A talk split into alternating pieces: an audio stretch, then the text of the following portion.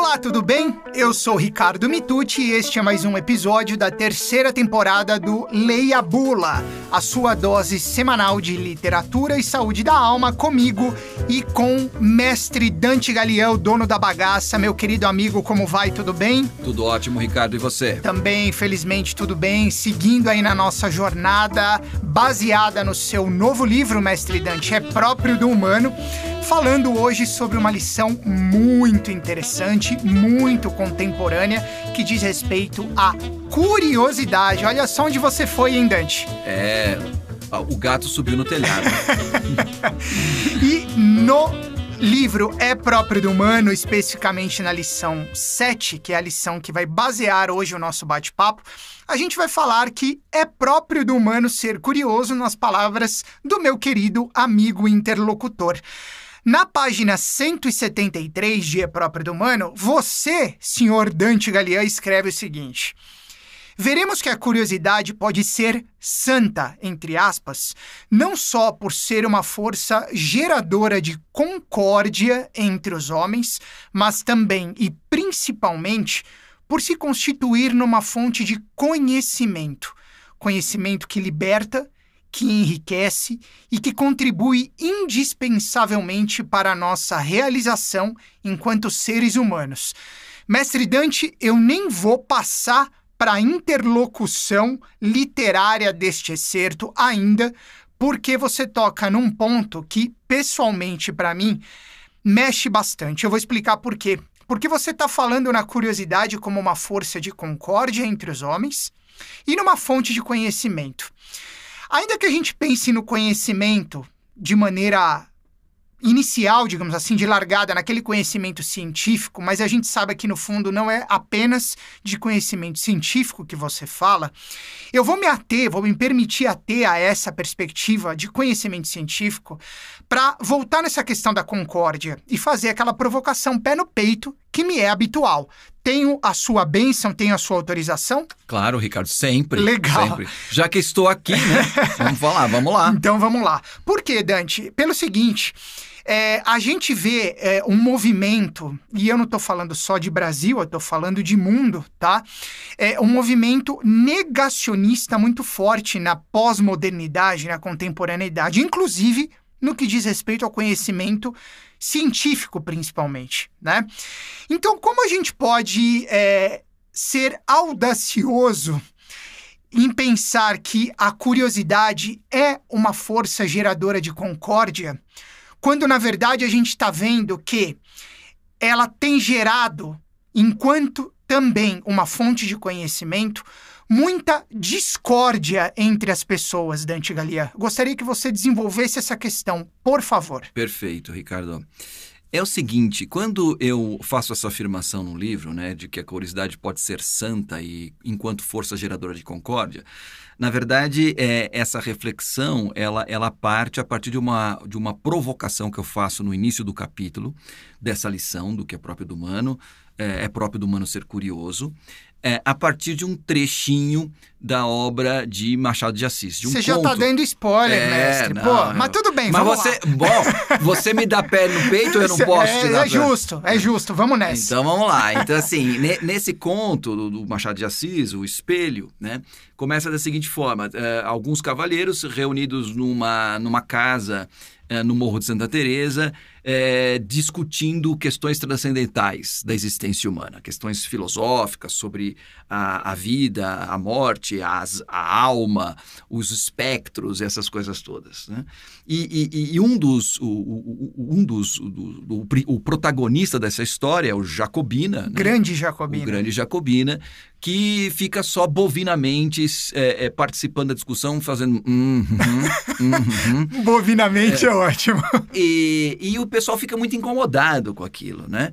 E aí é, é, chega um certo momento que as pessoas não aguentam mais, os outros, os outros participantes dos debates, e falam, Jacobina, você não, você não fala nada, você não participa, você não tem opinião e tal. E ele diz o seguinte, bom, se vocês quiserem que eu me manifeste, vocês vão ter que me ouvir, né? E não vão poder me interromper, porque eu vou contar uma história pessoal algo verdadeiro e extraordinário que aconteceu comigo. Aposto que você, Bom, você já conhece a história. Mas quem está me ouvindo e não conhece a história do Jacobina, já ficou curioso, é ou não é? Certamente, é claro. Então, é, é, é um pouco aquela, aquela história que a gente faz. Eu, quando tinha os meus cinco filhos pequenos, e eu queria botar um pouco de ordem na, no, no, caos, né? Eu, eu justamente anunciava dessa forma. Gente, se vocês ficarem quietinhos, eu vou contar uma história. Senta que, que lá vem história, né? Isso, que vocês não imaginam uma história extraordinária, fantástica, que me aconteceu. Pronto, nesse Silêncio. momento, nesse momento a ordem se fez. O caos se desfez e o cosmos se criou. Né? No princípio era o caos e a palavra né, instaurou o cosmos. Pois bem, é, é, é, nesse sentido que, que o Machado traz essa ideia da santa é, é, curiosidade, que ele está, na verdade, é, é, brincando como como é próprio desse bruxo do Cosme Velho, essa coisa, esse, esse, cara genial que foi Machado de Assis, né, um, um dos fundadores da nossa literatura, em, em que ele justamente brinca com é, essa ideia de que a curiosidade está sempre associada é, com um princípio negativo. Uhum. A, a, curiosidade, na verdade, é o pomo da discórdia. Né? Exato. Né? Ele está fazendo referência justamente a um episódio uh, mitológico que, por sua vez, é o início, uh, digamos assim, remoto da Guerra de Troia. Sim. Né? Na festa de casamento lá, de, de Tétis e tal, aparece o, o pomo de ouro, né? escrito para a mais bela. Você imagina? Hoje em Só dia, isso, né? o que que não seria numa dessas festas assim de influencers, essas coisas, tudo apareceu um ponto para a mais bela. E aí as, as três grandes deusas, né? É, a, a, Hera, é, é, Vênus e, e, e Atena é, querem saber, né? Quem vai ficar com o pomo de ouro, né? E, e, e, nessa disputa, digamos assim, vem a curiosidade. Quer dizer, quem é, é o pomo da discórdia, né? Que no final das contas acaba. Uh, o, o, Paris é escolhido, né? Porque Zeus também tira o corpo fora, muito Sim, astutamente. Sempre, né? Tira o corpo fora e fala: não, quem vai escolher não sou eu, quem vai escolher vai ser o Paris, né? Que é o filho do, do rei de, de Troia, aquela coisa toda. E, e, e cada uma delas, dessas deusas, fazia um conchavo. Uma promete sabedoria, a outra promete poder, a outra promete beleza. E como o Paris era muito jovem, naquele momento eu acho que ele estava mais interessado fundamentalmente na beleza. Sem e ele dúvida. fecha, ele fecha acordo com, com Afrodite, com Vênus, né? Sim.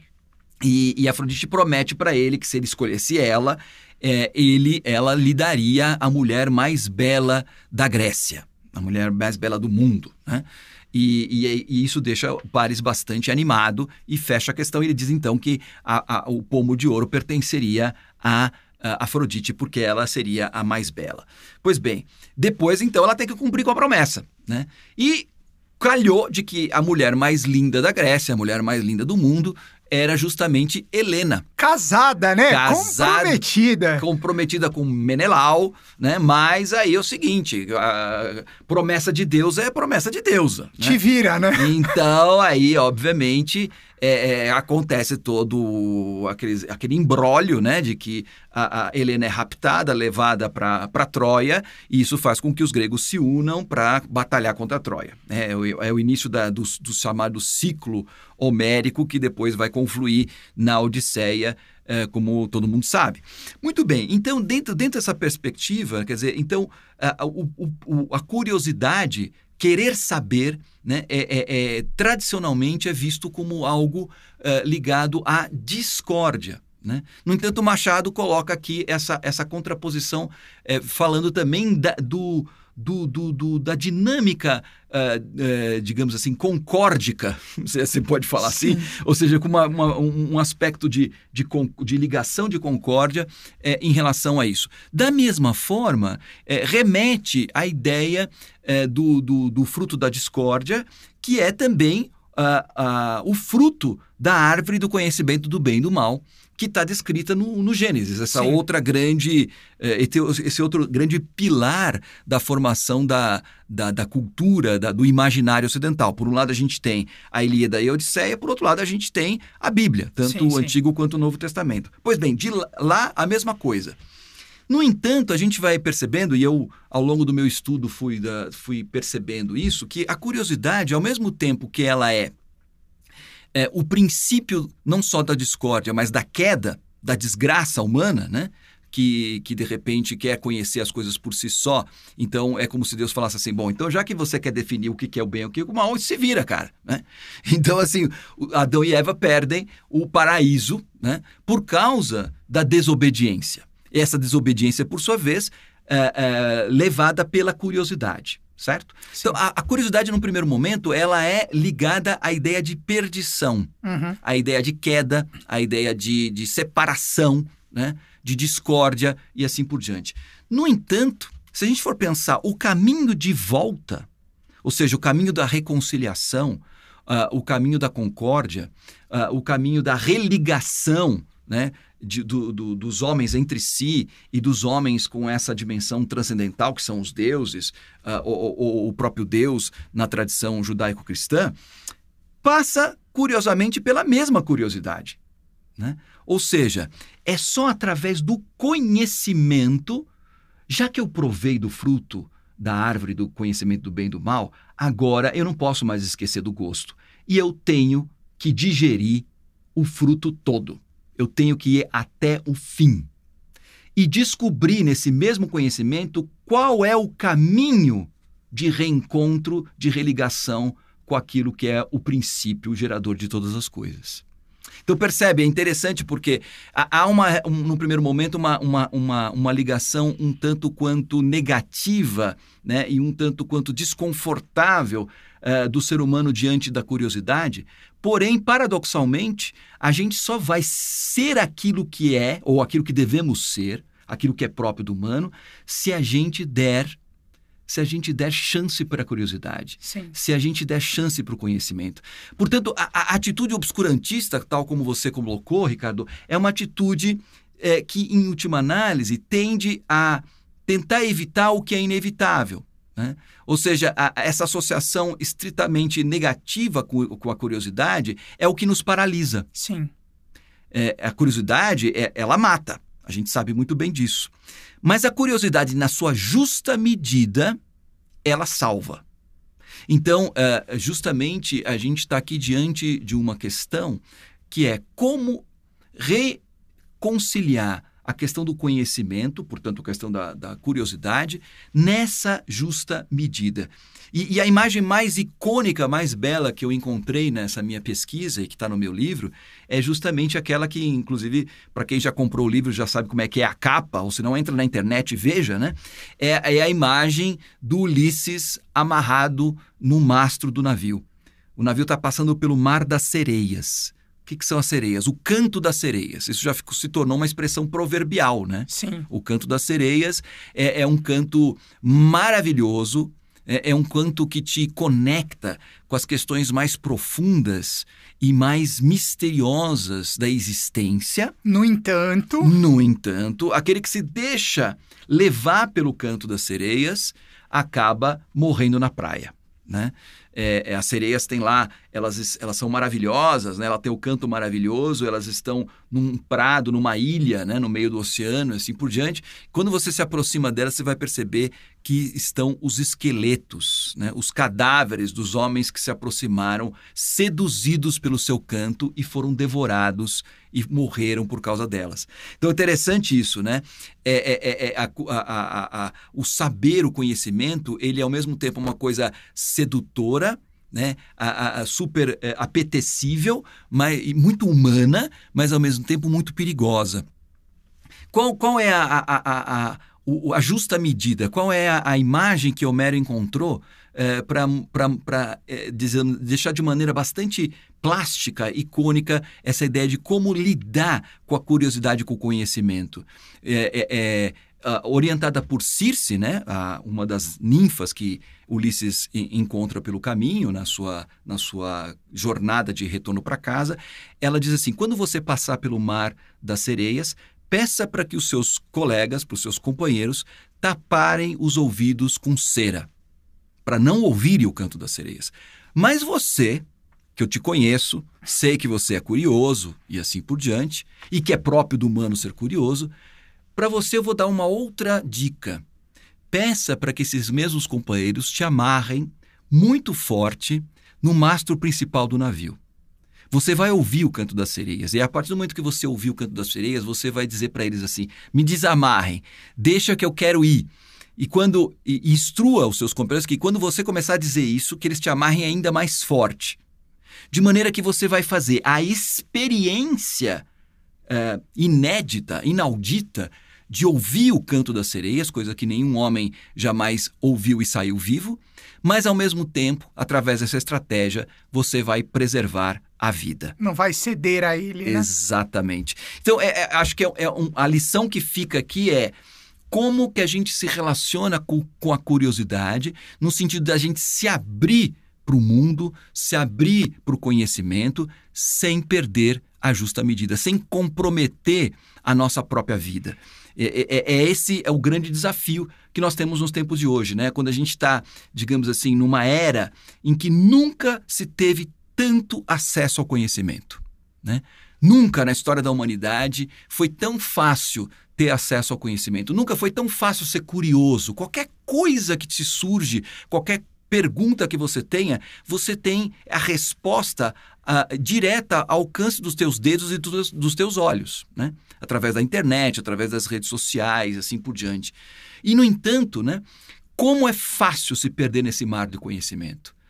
Como é fácil a gente ver hoje, infelizmente, tantas as pessoas seduzidas por esse canto da sereia que vem eh, das novas mídias, eh, da internet, assim por diante, né? se esvaindo de vida, quase como se fossem zumbis, né? Aqueles zumbis que a gente encontra na rua, das pessoas não conseguindo nem olhar para o lugar em que estão, porque estão presas na, na, na, na, tela do, do computador ou estão telas celular. no celular e assim por diante. Sim. Eu costumo chamar o celular de dementador. Né? Aquele personagem do Harry Potter, sabe? Que, que suga a alma das pessoas. É, é um pouco essa, essa ideia. O dementador é muito ligado com a, com a imagem mítica da sereia também. Né? Uhum. Ele é sedutor, mas ao mesmo tempo ele é esvaziador da alma.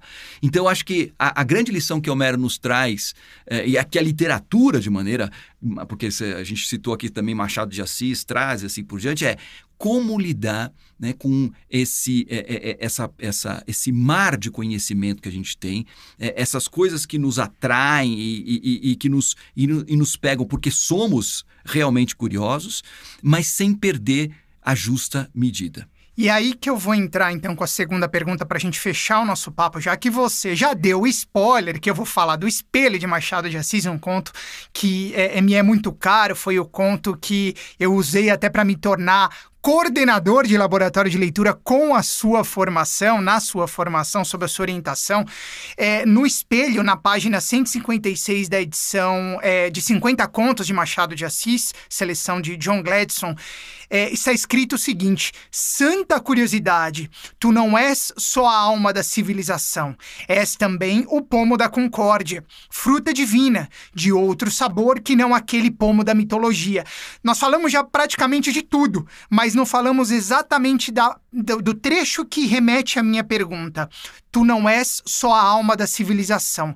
Diante dessa questão da justa medida, Dante, como fazer com que a curiosidade, então, possa voltar a ser a alma da civilização, já que estamos falando que a curiosidade, enquanto caminho do conhecimento, tem sido, infelizmente, maltratada nos últimos tempos? É, eu acho que é, é, a, a, justa medida está tá justamente, com perdão da, do, do trocadilho, do trocadilho né? Está justamente é, nessa, nessa equalização. O, o que acontece, né? É quando é, a gente chega nessa sétima lição é, do que é próprio do humano ser curioso, é, a gente está começando a falar um pouco daquilo que eu chamo no meu livro de virtudes viáticas, né? Que a, são? Que são virtudes ligadas à experiência do caminho. Perfeito. Né? As seis primeiras virtudes, que estão ligadas às seis primeiras lições, que a gente já discutiu nos episódios anteriores, elas são o, aquilo que eu chamo de virtudes teleológicas, ou seja, ligados ao telos dos gregos, ou seja, à finalidade. Então, assim, a, a, a, a fé, a, a, esperança, Caridade, a, reflexão, reflexão. A, reflexão, a uh, o discernimento, a coragem, a astúcia, né? São todas elas virtudes fundamentais para se atingir uma meta. Uhum. Né? No caso da meta de Ulisses era em voltar a Ítaca. No nosso caso, a meta é se humanizar, né? Encontrar o autoconhecimento e a autorrealização, como diz uh, o subtítulo do meu livro, né? Agora, é, a partir dessa sétima lição, a gente já começa a falar das virtudes viáticas, porque é o seguinte, não é só a meta que importa. Não adianta chegar na meta se você não viveu o caminho. Claro. Né? E para viver o caminho, a gente tem que ter, na justa medida, uma série, desenvolver uma série de virtudes, uma série de competências e habilidades que no, nos possibilitam, nos ajudam a viver o caminho. E, e um desses, um, um, um desses é, virtudes ou um desses essas experiências do caminho é justamente a curiosidade. Uhum. Nós temos que aprender com o caminho, aprender com o caminho, mas aprender com o caminho sem perder a meta. Então é interessante porque está tão muito tá muito na moda hoje em dia, foco né? Foco na meta, o foco né? na meta, né, Ricardo? Todo uhum. foca na meta. Beleza, temos que focar na meta, mas não foca demais. Claro. Né? Porque se você foca só na meta, você perde a perspectiva do caminho. E se você perde a perspectiva do caminho, não adianta nada você chegar na meta sem ter vivenciado, experimentado o caminho. Então, assim, a, a, justa medida da curiosidade é justamente tá nesse, nesse, uh, uh, nesse espaço né, entre é, sempre estar é, com a, a, a vista no objetivo, na meta, e ao mesmo tempo o estar aberto às experiências que a gente vive no caminho. Dentre elas, obviamente, o conhecimento. Perfeito. Né? A gente pode se perder porque a gente fica tão. Por exemplo, vou dar um exemplo bem prosaico aqui, né? bem, bem prático. A, a gente entra na internet para pesquisar uma coisa, e a gente sabe que quando você entra na internet, você é, se vê seduzido por muitas outras coisas. Dementador, né? Exatamente. Dementador. E aí o que acontece? É muito fácil a gente perder o objetivo, uhum. né? Perder a noção do tempo. Eu vejo isso acontecer muito com as crianças, com os jovens, né? Eles perdem a noção do tempo que eles estão na internet, o tempo que eles estão com o celular, Sim. né? E, e, e, muitas vezes é isso, quer dizer, é, é, às vezes é por, uma, por um objetivo muito nobre, muito bom, de conhecimento e tal, e de repente, né, por causa disso, você acaba perdendo uh, o objetivo, o tempo, o espaço, o caminho. Então, eu acho que a justa medida está justamente aí. Quer dizer, como que a gente desenvolve uma capacidade de ser curioso sem perder o foco na meta? Fica a pergunta para os nossos ouvintes, para as nossas ouvintes, e o desafio para tentar colocar isso em prática, porque esse é o grande desafio, né, Dante? Precisamos encontrar uma maneira de se amarrar no máximo. É verdade. Como está na capa do seu novo livro, É Próprio do Humano. É exatamente. Mestre Dante, foi mais um excelente episódio. Sempre uma delícia ouvi-lo, aprender contigo. Muito obrigado por mais essas lições. E a gente se encontra na próxima semana. Perfeito. Até lá. Um grande abraço a todos vocês que estiveram conosco. Este foi o episódio 7 da terceira temporada do podcast Leia Bula, sua dose semanal de literatura e saúde da alma, com produção da Toca Livros. A gente se vê na próxima semana. Um grande abraço e até lá.